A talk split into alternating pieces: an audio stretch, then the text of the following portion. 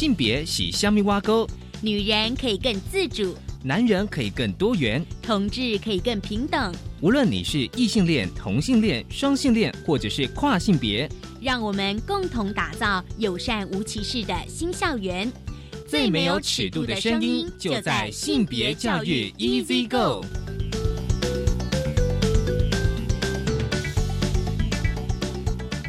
Hello，大家午安，欢迎收听教育电台性别平等一这个，我是温龙，不知道这礼拜大家过得好吗？今天节目一开始呢，想跟大家稍微来介绍一下，就是这个节目性别平等一 Z Go 的粉砖哦。其实我们在脸书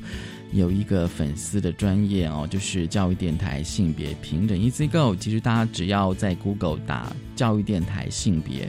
绝对可以找到我们的粉砖啊！其实，在粉砖呢，我通常都是除了就是。呃，每一个礼拜的节目内容之外呢，还会跟大家分享，就是这一两周相关的一些新闻。希望大家给我们按赞，给我们支持跟鼓励。而今天呢，今天的性别大八卦呢，想跟大家来聊一聊，就是艾滋防治哦。因为每一年的十二月一号呢，是世界的艾滋病日，而卫福部呢，疾病管制署呢。他们在十一月底呢召开了一个记者会，就是呢，今年新增感染的人数呢已经连续两年下降了，创十年来的同期新低哦。这表示防治其实是有成果的。我们稍后来聊。而今天性别慢慢聊，想跟大家聊的是《性别平等教育季刊》第八十八期当中的一篇文章哦。其实呢，八十八期的季刊内容相当的丰富，而且。分了非常多的小单元，而今天我们想跟大家分享的其中的单元是感谢老师开启我的性平之眼与行动当中的一篇文章，被开启的性别之眼不负青春。高兴我们邀请到这篇的作者沈怡如，而怡如呢，她本身也是一位家长，所以呢，她除了去回溯过去呢，她性别平等意识的养成之外呢，她也一个家长的身份来跟她的小孩子。做性别偏见教育，我们先进行性别大八卦。性别大八卦，今天性别大八卦想跟大家来聊聊，就是艾滋防治哦。每年的十二月一号呢是世界艾滋日，今年呢我觉得比较特别，就是说哦，今年的世界艾滋日的主轴是社群创造改变，而疾病管制署呢在故宫博物院排出了。巨型的红丝带，希望唤起各界对艾滋防治的关怀，降低感染者的歧视。这是来自中央社的新闻。而疾病管制署呢，他们也就是表示说呢，根据最新的统计的数据，艾滋感染的疫情呢已经反转，而且每个月呢。新发人数呢持续的下探，不过呢人数当中呢呃位居第一位的是二十五至二十九岁，而第二名是三十到三十四岁，所以呢青壮族群呢仍是未来防治的重点。疾管署呢他们也表示说呢防疫呢见效原因哦其实是非常多的，除了持续的宣导安全的性行为之外。正确使用保险套以及预防性投药等预防措施，而且我觉得这很重要，提供了更具隐私及便捷的筛检的管道，可以在家筛检，而且呢，今年也跟十二家医院合作，展示艾滋匿名快速筛检的服务，所以呢，会让就是说哦，本来不愿意的或是不敢到医院接受筛检的黑数呢，更愿意知道自己的感染的状。因此呢，目前呢，全国就全台湾有四十二家的艾滋的指定的药局啊，所以呢，就是凡是持有医师开立的处方签呢，感染者可以就近到附近的药局呢领取艾滋药物，而且呢，获得了卫教的服务。更重要的是说，当这个感染者的他稳定的服药，而且体内的病毒降到测不到，那么自然呢，这个感染率就会降低哦。这也是国际证明，就是有效的防治的证。测其实有时候在艾滋防治的时候，我们经常会听到九十九十，就是三个九十，这是联合国艾滋规划署他们今年发起的九十九十九十的目标，就是希望能够在二零二零年，就是就是明年呢，能够达到百分之九十的感染者。知道自己的病况哦，并且呢，透过这个阶梯式的艾滋防治的策略，就是查到百分之九十知道病况者其实是有服药物的。那么百分之九十服用药物者的病毒量呢，它的成功的抑制，有效的降低艾滋病毒的感染人数。而台湾呢，就是已经做到了百分之八十七的感染者知道自己感染，就百分之八十七的感染者。其中呢，有九成其实是有服药的，百分之九十四的服药者呢，病毒已经测不到了哦。希望能够透过可亲近的筛检的方式，我觉得最重要是说友善的社会氛围，让感染者愿意就是稳定的服药，有助于持续的降低疫情。呃，最后呢，我觉得哦，这个中央社报道我觉得还蛮贴心，就是 HIV 跟 AIDS 的小百科，这是两个不同的东西哦。就是 HIV 呢是人类。免疫缺乏病毒，也就是俗称的艾滋病毒，其实透过了体液交换的感染，是一种破坏免疫系统的病毒。而 AIDS 呢，就是后天免疫缺乏症候群，也就是俗称的艾滋病哦。因为呢，HIV 的病毒呢会渐渐破坏人体的免疫系统，所以当身体呢已经无法对抗环境中存在的细菌或病毒的侵害呢，严重时呢就会导致这个病患死亡。但是呢，随着呃新型药物的问世，你只要稳定的服药，控制 HIV 带源者健康状况呢，几乎跟一般人其实没有差异的，而且也不容易传染给其他人。就是今天开始跟大家分享的性别大八卦，稍后回来性别慢慢聊。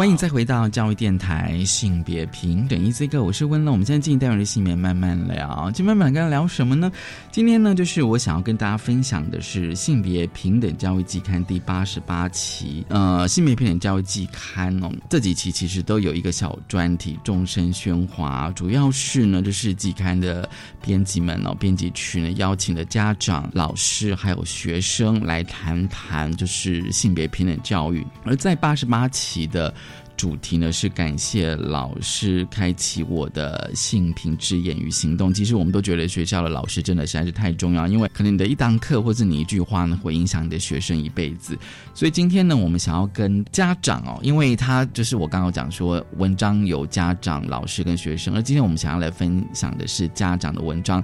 被开启的性别之眼，不负青春。很高兴我们邀请到了这一篇文章的作者是沈一如，一如你好，你好，大家好，一如哦，就是说是家长哦。不过刚刚在录音之前，我跟。遗嘱有稍微就是小聊一下哦，其实他目前也是在就是非营利组织在工作，而且已经超过十年了。而且他大学是念的是社会系，他现在是半职家长，就是说他的工作很弹性，那同时又可以照顾小孩。其实大家如果哦，就是可以连接就是教育部的这个性别平等教育的网络资讯的话，可以看到这篇文章的全文哦。其实呢，一如他是你文章写的全职妈妈哦。对，那时候还是全职妈妈，那时候还是全职妈妈哦。对，那我想说，我们开始哦，因为我觉得这这篇文章的脉络，就是其实有时候我也会这样想，就是说，比如说我现在四十了哦，是，那我可能已经有小孩，那有时候我也会回想说，就是呃，在我大学的时候哦，因为你的文章有写到，就是说，其实我相信也有很多人今天是这样，就是说，可能我已经年过四十了，但是我还是持续的参与某些的社会运动。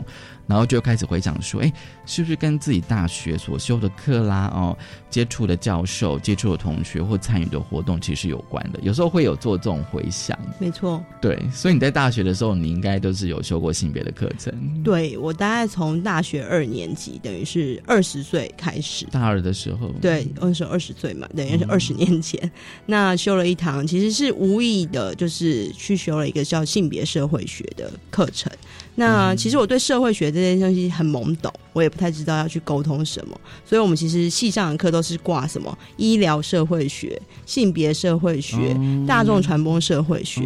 但是就是因为性别这件事情，让我踏入了这个领域，然后也觉得，我觉得应该是开启了我一个非常重要去看待。自身，然后也看待呃累积自己一些经验，用同理心对待这个社会的方式，所以也还会呃影响我大学毕业后我选择做非盈利的工作。所以这个性别社会学算是一个很大的启蒙。然后那个时候老师是陈令芳老师，陈令芳老师吗？对，他之前是在高雄医学大学的性别研究所，不过他现在已经退休了。是没错，嗯，对。所以你觉得那个启蒙的过程，修课跟教授，对他是一个应该说在。那样子的年代，可以直接说他非常的特立独行。他的我觉得他蛮前卫，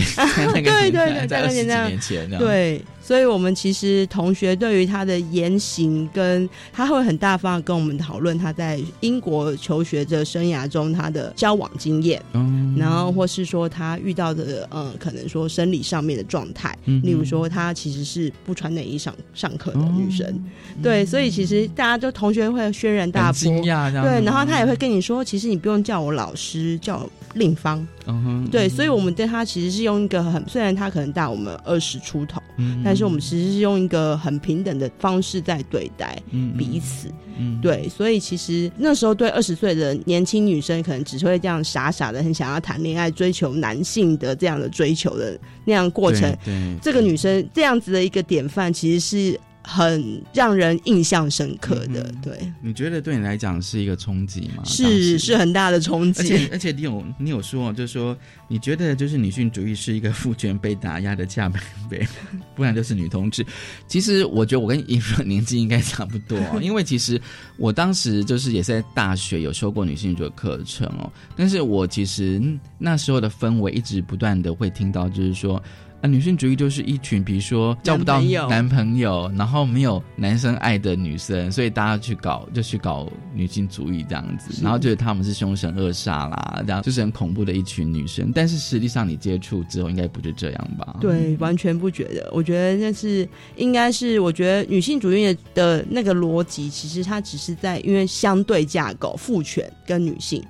的逻辑去思考，但其实它的重点是你要不要用另外一个角度来看这个世界。我觉得我比较是用这个心情去内化了我自己，所以变成是我在这样子的学习过程中，我会多一层。那如果我这样想，对方会是怎么样想？所以我觉得那个东西是累积成我比较愿意多元去思考这个社会会发生的事情，发生这么多复杂的事情的时候，你也不会觉得太 shock。因为就是总是这个世世界上会有人跟你站在是不同的思维模式，对，对我觉得我比较是用这样子的思维模式。我其实不是一个很理论派的人，所以我也没有那么真的那么爱比较务实。对我我比较爱看 行动嘛？对行动派。那所以其实理论学者的东西，我其实这二十年后其实忘了。可是社会学好多理论呢。对，但是其实忘了差不多，但是表示我内化了。因为以前我们上课的时候，就是觉得说，好像理论跟实践跟行动是可以合一的，就是我在那个呃教室，在课堂上所学的东西，是不是可以落实在我的日常生活当中？后来啊，因为其实这边呃，就是要再剧谈，就是说，后来就是因为你有到台大去参加一个呃，就是白丝带运动。其实白丝带运动主要是说男性参与反对性别暴力、对妇女的性别暴力运动。那时候是台大妇女就是呃举办的，在两千年的时候哦。对，因为那时候我也有参与这样，所以我看到这篇文章的时候，就啊，那那个那个感觉其实又回来了。就是那个第一个参与运动的热情，第二个说年轻的时候 的那种感觉。我可以问一下，你当时为什么要去参？因为你是福大的学生嘛？对你为什么要跑到？台大去参与这一个活动呢？因为台大考不上，没有开玩笑啦。当然就是一种冲应该是因为其实应该是出发点，是因为我我们呃福大毕业是必须大学毕业是必须写一篇论文。那时候我就是很确定我想要做植化的研究，也是因为跟着陈林芳。那所以性别的这个意识一直累积，从大二到大四，我一直嗯叠层层叠上去。所以其实是对于这个东西是非常好奇。那我也看到一些。周边的像就是主持人这样子，就是有参与在呃性别的课程，可是人真的很少。你是说男生？男生，男生，你有你有观察这一点？当然了，因为本身社会系的男生就很少，然后相对来说会来选修的男生又更少。对对。那所以你就会好奇，那他们的性别意识是怎么样累积成？那为什么会有这样子？那上过课跟没有上过课的差别是什么？所以。呃，那那时候老师就建议我做一个对比，就是不要只有访谈，因为毕竟福大开的这个课其实只有他开而已，所以来上课人人是很少的，所以我们就跨了一个门出去，我就去找一些比较有开这样课程。那相对台大的学风真的比较开放，那时候。非常长，就是几乎很多女性主义为出发点的这样子的性别课程，所以我就去锁定一些同学是有像修过课程，那的确有发现说大家的深浅是不一样的，有人是就是他认知到这堂课程想要给他的收获是不一样的，那你也有看得出来，就是有些男生很简单，他就是我想要知道要怎么样交到女朋友，所以我来学这个课，我想知道女生在想什么。这也是一种。吗？我觉得这就是你可以看得出来，他他对于这堂课的期待嘛，跟他可能未来的发的认知，对认知是什么？那有一派就是他觉得哇，我从这里面发现到有很多不同的新的能量，是可以累积给我去思考，在做运动的人，因为有一些相对就是他已经在做运动的人，所以我觉得就是你会看到很多元性的呈现在这个方面。对，这是我所以才会去跨进去台大去找学生，然后也借此，因为台大的学生见跟我说，就是小毕老师，就当时的那个毕恒达老师在做这个白丝带运动，就邀请了我们这些有参与过性别课程的同学一起加入，做一个小小的研究跟协助。对，大概是这样子。所以你跨校参与，的确，我觉得，嗯，这这个是还蛮大的动力。对。对，算是一个还蛮的的大的洞。而且你刚刚有提到，就是，嗯，因为其实过去我们在谈这个性别议题的时候，的确男性这一块会谈的相对少一点。但是其实，当然就是包括我自己，我有时候也会去观察或者看一些文献资料，就是说，哎，如果是男生要参与这个性别。这一部分的话，他那个启蒙的过程，我觉得是蛮重要，因为的确有很多男生都会提到说，嗯，其实只要谈到那个，比如说女女性主义或是性别议题，大家都会觉得说，好像只专注在女女生的身上，好像男生这一块就就缺乏。可是我觉得有点吊诡的是说，你有这样的提问，但是问题是。这个提问可不可以变成你的一个动力？对，就是说，还是说你就拒绝了？因为其实像我个人经验，我都是先从认识很多的女性的议题开始，然后再跟很多女性的朋友开始聊天对话，才开始慢慢了解什么是性别。因为对很多男生来讲，其实很多男生，我想是普遍的，就是说，他可能从小到他二十岁，他可能从来没有受过任何的歧视，或是骚扰，或者是侵犯。所以我觉得性别在多数很多男生的身上是看不见的。我觉得有时候是要对话，是要聊天。所以那个，所以我觉得那个休克的过程，我会觉得说，那其实就是一个蛮宝贵的学习的经验。就是我可以跟很多不同的所谓的女性对话，而且他们都好会讲。没错，我觉得其实上这个课的男生有学习到一个我觉得蛮宝贵的经验，应该是倾听。哦，倾听是不是？对，我觉得应该相对来说会比。呃，在这个课堂之外的男生会更愿意倾听不同类型的人，嗯，他们会发生的事情。那当然不一定每个人都会给予所有实际的回馈，对。但是我觉得至少他有跨出一步，就是我们认知男生通常很很讨厌听这些唠唠叨叨的事情，嗯，对。但是我觉得这还蛮有趣的，是因为我可能自己有一些同学的，不论是性倾向，或是说他自己的发展，他已经认知到他自己比较关心男生比较多，可是他的他的同理心就会相对会比较明显。那我觉得这样子的，其实像这样子的朋友，我们也就这样子一起陪伴二十年。对，陪伴是同学，同学啊。可是我们很清楚知道他是同志，例如说他知道他是同志，那我们也是，他也都就是看着我们结婚生小孩，不断的一直包红包，然后一直到同婚通过以后，我们就说，对我们说什么时候要要办？我说一定快点来，知道吗？你知道吗？我我跟你讲，我觉得你讲到那个同婚哦，就是说现在有一种，就是 今年五月二十四号之后，他说有很多的同志朋友都被逼婚这样子，然后再问说什么时候结婚这样，然后就。变成说好像就是，我觉得那个当然是会是另外一点，就是有就是有很多种状况，因为毕竟有些人他可能是真的很想要婚姻这个东西，但是有些人他希望是处于在两个人交往亲密伴侣，但是他们可能暂时可能不太想要结婚这样子，这个是另外一个问题这样子。那我会觉得说你的毕业论文是一个蛮有趣，就是说性别课程对男性性别意识的建构，我觉得这个的确是一个我我觉得即便到现在，即便到现在都是一个还蛮重要的议题，因为其实像我自己长期在学校工作当研究助理，就发现说现在的确呃大学的男生比较对性别的那个的那个敏感度有稍微提高一点，这样很好啊。说提高一点，就是说当然并不是说很全，但是我就至少相对十年、二十年前比较有稍微在往前进。那更不要讲说今天如果谈到同志议题的话，我觉得在在在你大大学时代，应应该说在我们的大学时代，应该出柜的人很少。我觉得不要谈说，就说谈这个议题，基本上。是很敏感的啦，很敏感，而且就很不好谈。我想回来有一块，就是我觉得比较有趣，就是你刚才说性别意识男对男生来说有一点提高，就是我觉得其实我现在自己身为家长之后，我看到一个点哦，我自己也会担心，因为我有两个女儿，就是在恋爱关系里面的一个和平分手这件事情。其实我觉得，如果说男性对于性别意识的提高，他就不会用相对一个比较父权的方式去压迫另外一。另外一方，嗯所以就比较不会产生所谓的暴力的分手关系。说在亲密关系，对亲密关系之内，对，所以其实这也是我觉得希望可以迈进的。不管不论他是异性恋或同性恋，我觉得都都很 OK。但是就是说，这是一个平等对待的关系。嗯嗯，对我觉得我会比较，如果这二十年后来看这件事，我希望男性在性别意识成长的这一块，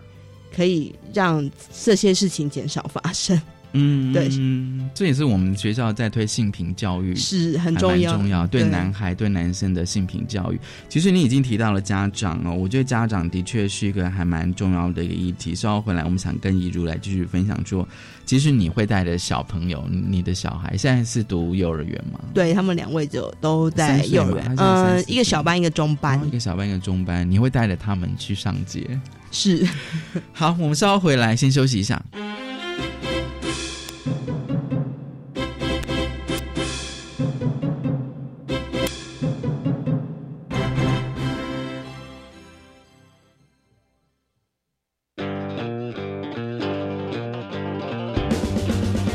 为什么地球会发生地震？为什么地球上充满了水？为什么地球会有好朋友月亮作伴？地球真的好科学！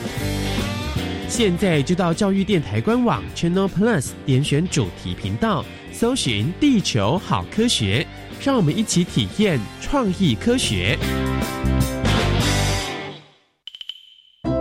保险套到底有多重要？在发现男友的对象不止我一人后，我好庆幸每次性行为都会要求他戴保险套。如果他不戴，我就不会跟他性行为。这是我的坚持，也真的保护到自己不会得到各种性传染病，包括艾滋病。这边与大家分享自己的经验，保护自己就从要求戴保险套开始。以上广告由疾病管制署提供。我最近常常听到有人在谈论性别平等教育的事情耶，这是好事啊！真希望大家都能尊重多元差异。不是啦，我是听说学校的教材好像有些怪怪的，那个……嗯，吼，千万不要随便相信啦！我告诉你哦，要知道正确的讯息，你一定要上教育部的性别平等教育全球资讯网查询。以上广告由教育部提供。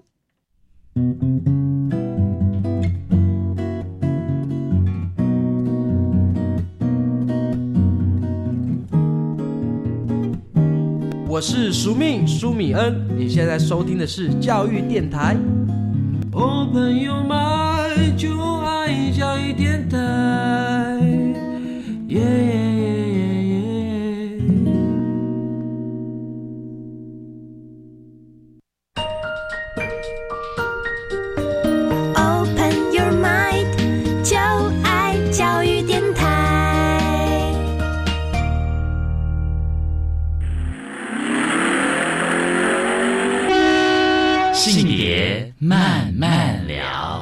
欢迎再回到教育电台性别平等一次一个，我是温乐。我们现在进单元性别慢慢聊哦。今天慢慢聊跟他聊的是性别平等教育季刊第八十八期这一期的当中一篇文章被开启的性别之眼不负青春。很高兴我们邀请到这篇文章的作者，同时也是一位家长哦，陈一如一如来跟我们分享。好，这个阶段我想说，我们来聊这个身为母亲的行动力，因为我觉得至少这三四年来。家长的确是在性别平等教育上是一个非常有行动力的。不过，当然我们面对到的家长都是比较持反对意见的，所以我有时候会觉得说，呃，支持的呃那个声音要出来。你怎么带你小朋友去参与呢？嗯，我觉得，嗯，其实最前面前期就是，当然就是在推动那个同婚议题的时候，嗯嗯，因为我很明确很知道我自己的主张是支持这个东西，所以不论是。我直系家庭，我都很清楚，都去沟通这件事情。那我也带着小朋友，其实那时候小朋友很小，应该其实只有八个月吧，跟着我们这一辈的朋友一起去做一些上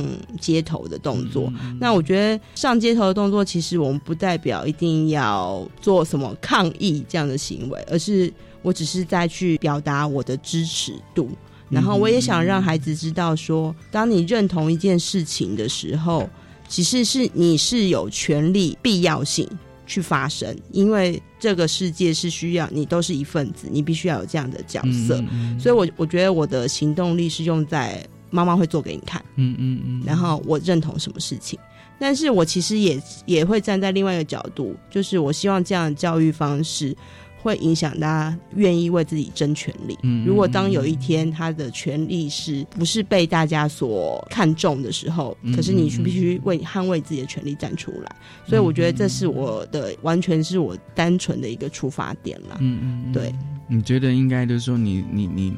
在你小朋友还在读幼儿园的时候，你觉得应该给他们这些观念，是让他们比较能够，比如说像平等，是。哦权利这些观念这样的建立。对，因为我觉得应该说，它其实不会是一个很特立独行的方式，说，哎、我们今天就要要上街头，而是它是很融入在生活中的实践。所以不论是在呃幼儿园上面的同学的相处，嗯或是说我们在跟老师的对等关系，我觉得我都非常看重把它视为是所谓独立个体，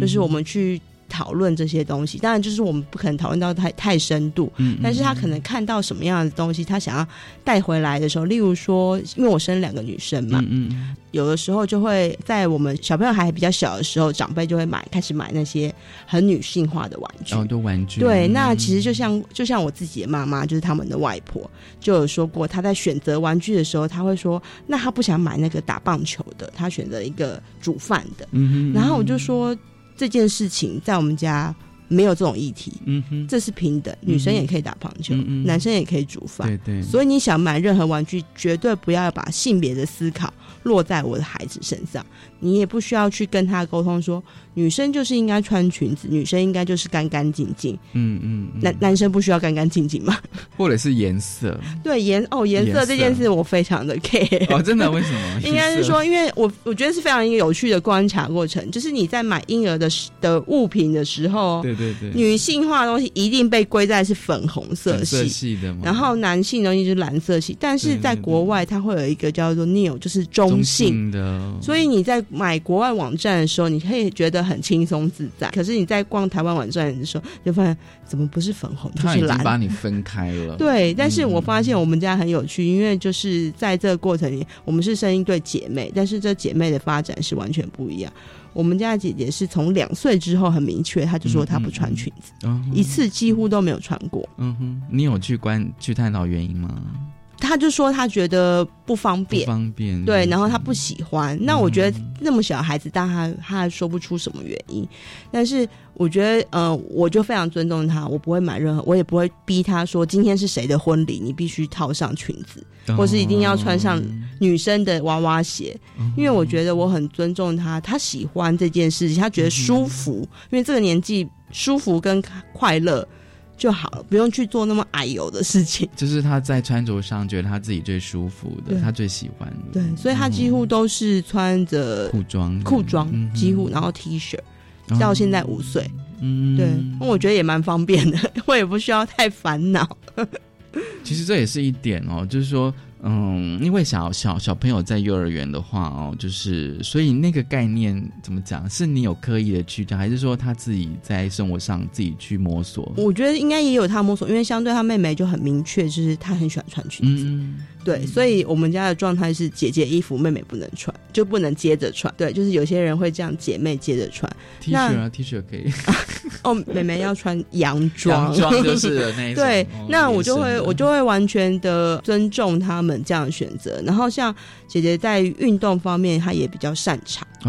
那我也不会说，哎、你必须去学钢琴，你必须要静下来。嗯这件事情，我觉得我真的是把它视为就是独立个体。嗯他如果我们在讨论之后，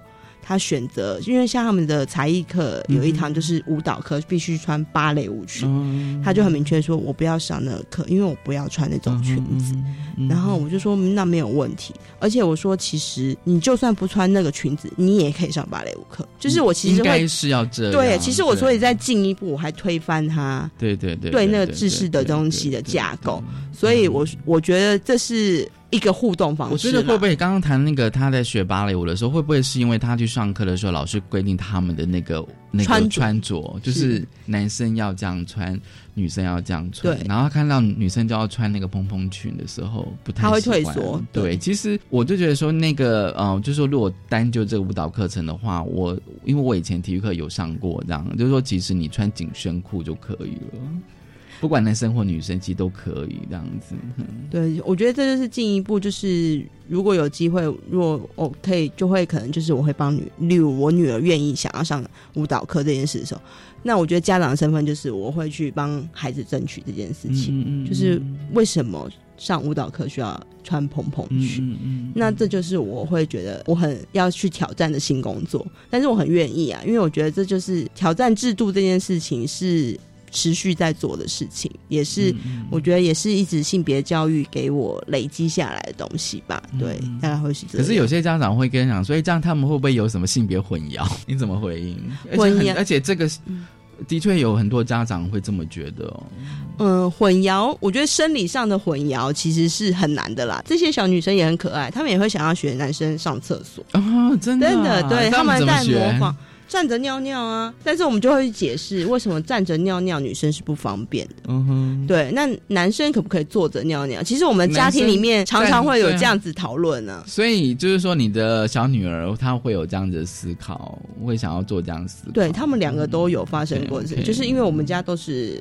呃，三男一女嘛，等于说爸爸只有爸爸是女，所以他们在会观察另外一个人跟我们不同的生理性别的时候，他所跟我们做的不一样的事情。那我觉得这这些东西都是非常自然的讨论，甚至我们在讲。绘本的时候，我们也会很大方，我不会说这是男生上厕所的地方叫做小鸡鸡，我们就会直接讲那就是阴茎。对，因为其实对，因为哦，我也有去上一个性教育的课，那当家长越别扭谈这件事情，孩子对于这些事情的疑惑就越多。可是当他累积到一个程度的时候，他不会跟你讨论，嗯，因为他。知道妈妈不讲不能讲这件事情，嗯嗯，那就反而变成他对这件事情的好奇是没有出口的，嗯嗯对，所以当我的小女儿，我就会说，你从妈妈肚的哪里出来？她会很大声的说阴道，她不会讲肚子，因为我说我是自然产，嗯嗯嗯，对，这就是我觉得我在我们家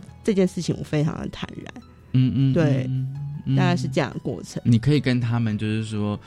嗯，就是说，对于这个，比如说像性哦，性的议题哦，或者是像性别特质这个议题，其实。跟你的小女儿都可以都可以对话，可以讨论的，对，而不是那一种就是用那种比如这个那个的，或者是用这个那个，然后可能会用比较隐晦的。对我不会说你尿尿的地方叫美美，它就是它就是尿尿的地方，就是尿道咪咪。哦咪哦，OK，我就说尿道，我就会说你女生有三个洞 尿道、阴道跟肛门，就这样子。所以你会跟他们做这种讨论，即便学校现在开始都现在还没有在教的，对，我们就自己简单的教。家庭教育也真的是蛮重要的。是啊，是啊，因为它其实伴随在学校教育之前，这些东西其实就可以先给了。嗯，所以他去学校的时候，他也很自然的视为这是理所当然。嗯嗯，对，当然他是他也会，因为我正好选的一个学校也是一个蛮重视独立个体的，所以他们也不太会隐晦说，必须要去避开什么样的字眼。所以我觉得这件事情让我比较放心，就是我们的价值观跟学校的价值观是没有太大的。所以说，你觉得跟老师沟通其实是没有问题的？对，这样子。那老那老师本身呢，在幼儿园的老师本身，嗯，因为幼儿园的性别这件事情，当然就是我还没有谈到这么多啦。对对对，就是说，因为其实他们男女生，例如还是幼儿园，还是都是一起上厕所，所以可以看得到男生上厕所，可以看得到女生上厕所。其实哦，你谈到这个的时候，我有特别的观察哦，就是说，但也跟一些家长哦，就是尤其是那种就是从幼儿园要进到小一。那我曾经有跟一个家长在聊，就是上厕所，他他就是一个小一的小男生，就是他那时候他的他的小男孩，他说到小一的，就到小学去上厕所，那个那个男生突然觉得说他不知道该怎么样使用小便斗，因为他说他在家里不管在幼儿园都是用马桶嘛，哦。那而且那个小便斗又比他大，这样子，就是那个那个那个尺寸，嗯，然后他就他他那个小朋友反正有点焦虑，然后他就觉得说好像应该，可是你到学校去，你一定要，除非你教小朋友你怎么用蹲的上这样子。那后来我知道说有些幼儿园就是他们其实是男女生一起上的，然后甚至他那个当然他那个厕所的那个尺寸会稍微比较符合小朋友的需求。那我觉得这个的确是一个还蛮有趣的，就是说为什么到小小学之后。那个呃，可能上厕所，第一个就是男女生分开了哦。不过，但我知道有些小学他们会把男女生放在，尤其是在低年级，因为有些低年级小朋友他也是要有老师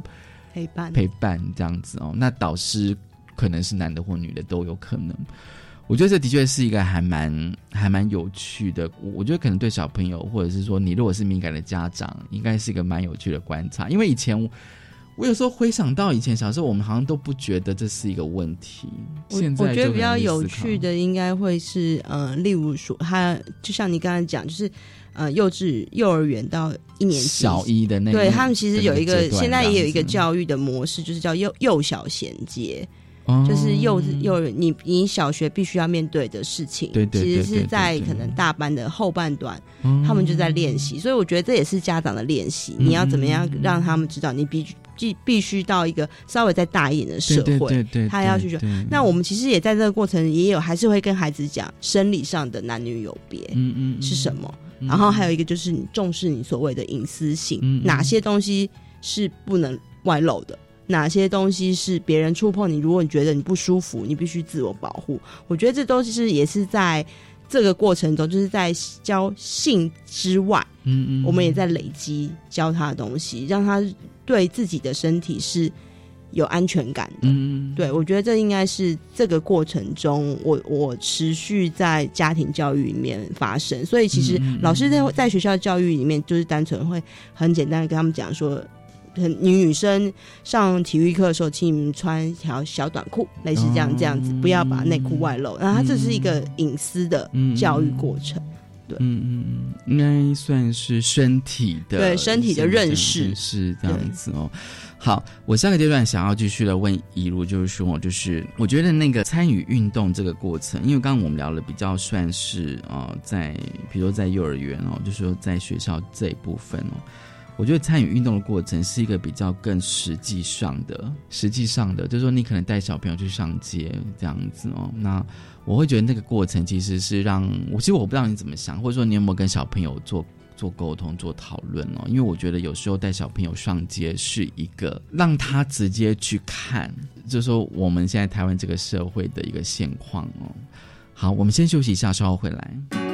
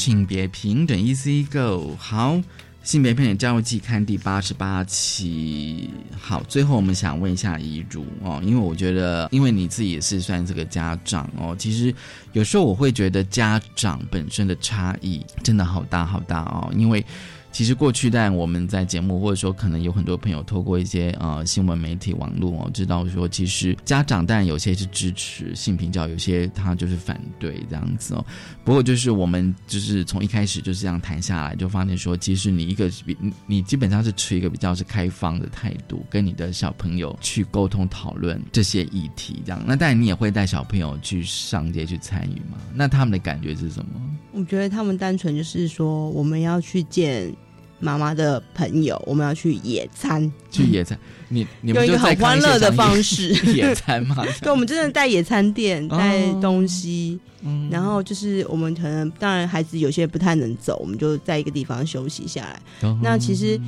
台上讲什么东西，我们可能就是用一些支持的标语去支持他，例如说我们画上彩虹的记号，对他们来说，他们就是觉得是一个很漂亮的图腾，去收集一些呃周边厂商的小小贴纸贴在身上，对，那对他们来说是有趣的经验，但他其实我是在我觉得这个过程是在累积他看这个世界。这世界是本来就有很不同样貌人，有人穿很多，有人穿很少，有人男生跟男生手牵手，有人男生跟女生手牵手。就是我希望累积这些东西，然后也如果他愿意跟我对话的话，我会非常欢迎。对对，大概会是这样的方式。你让他去看这个我们真实的世界到底是怎么回事，这样子是没错。嗯，那他们会觉得就是把它当做一个像是什么？郊游嘛，露营啊，野餐的这样一个活动，就是说他们可能并不是很，因为毕竟有时候我会觉得说，就是不过也要看状况，就是有些小朋友哦，他他虽然他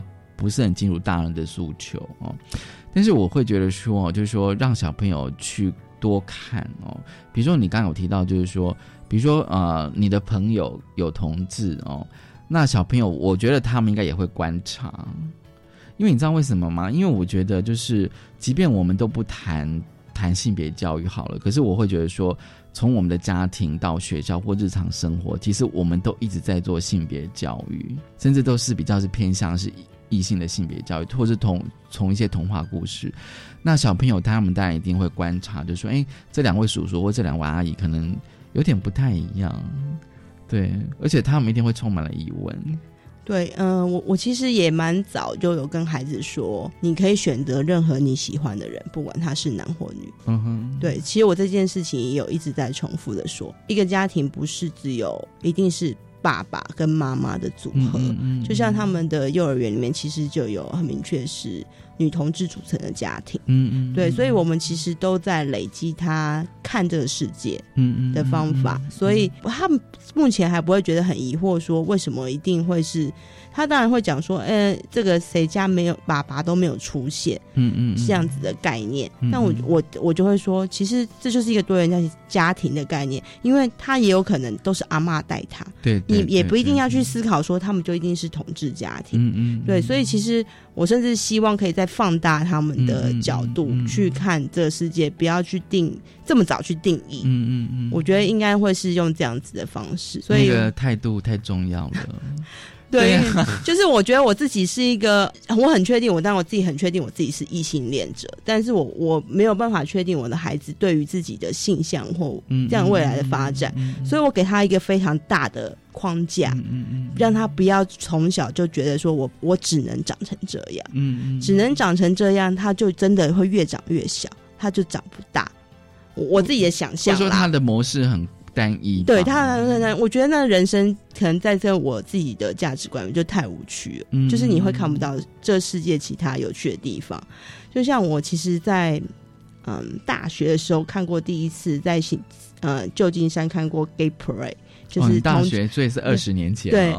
我非常的 shock。那我觉得对对，因为就很多性器官跟什么男生女生的，对，那我觉得这就是世界。你没有看过的东西，这么有趣的东西，你现在就告诉他说你不可以看这些，我把你眼睛都蒙住，什么都不行发生。对，那我觉得就就是没有视这个孩子为独立的个体，你阻断了他很多未来可能会发生的事情。而且我跟你讲，你跟小朋友讲说你你这个不能看，不能怎么样的时候，他越想看。没错，是他越好奇，然后对，当他在稍微快要。呃，青春期前的时候，他其实就会阻断这些跟你的对话了，因为他就会变成是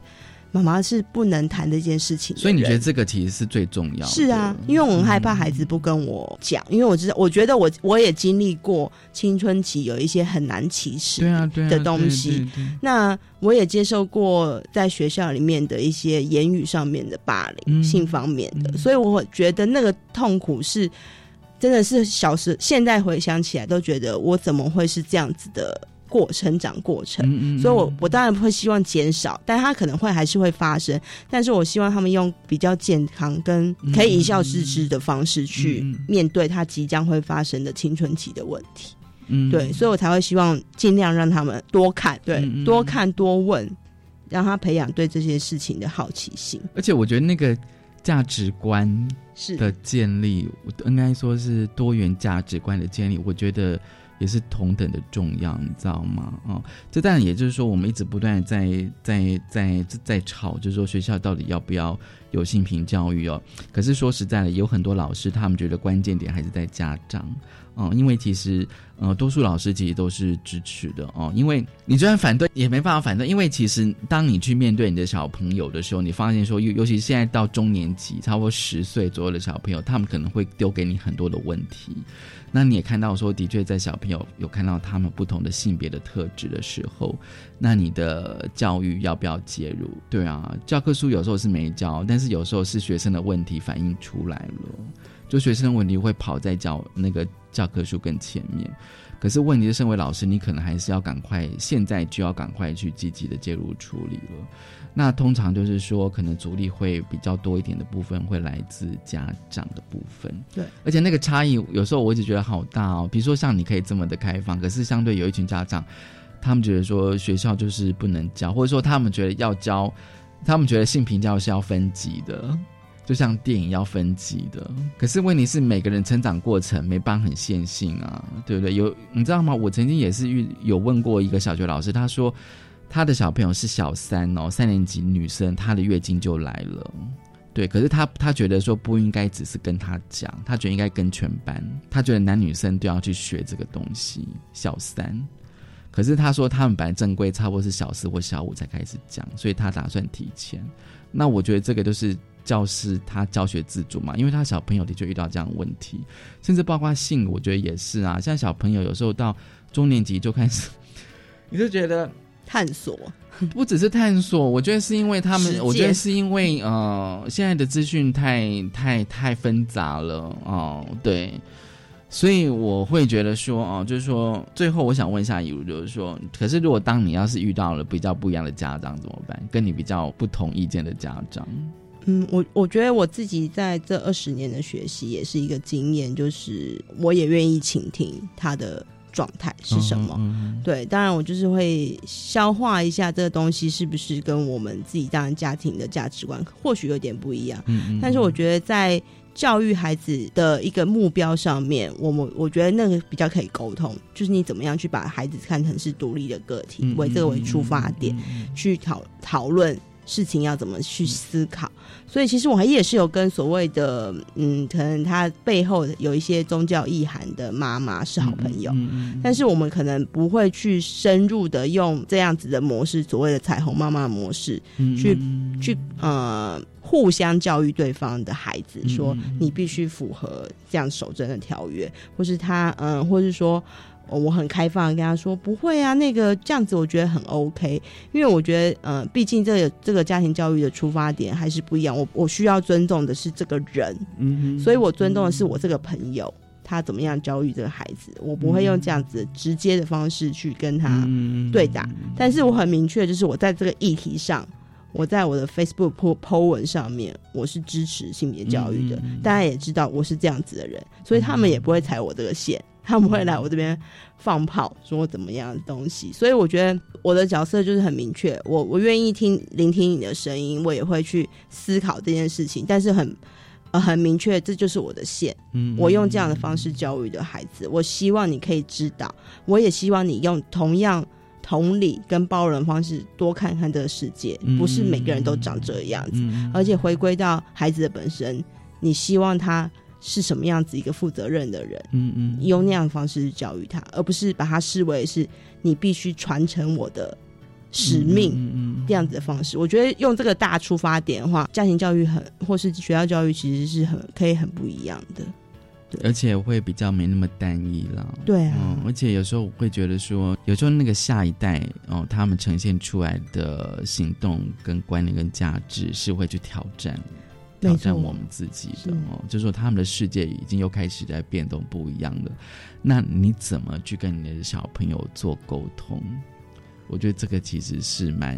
重要的一件事情。应该说，我跟小朋友沟通，其实我我其实现在都在想象，例如说我们当年学的学学科，或是在用运用的东西，其实可能真的二十年后他根本都用不上，因为他只要 Google，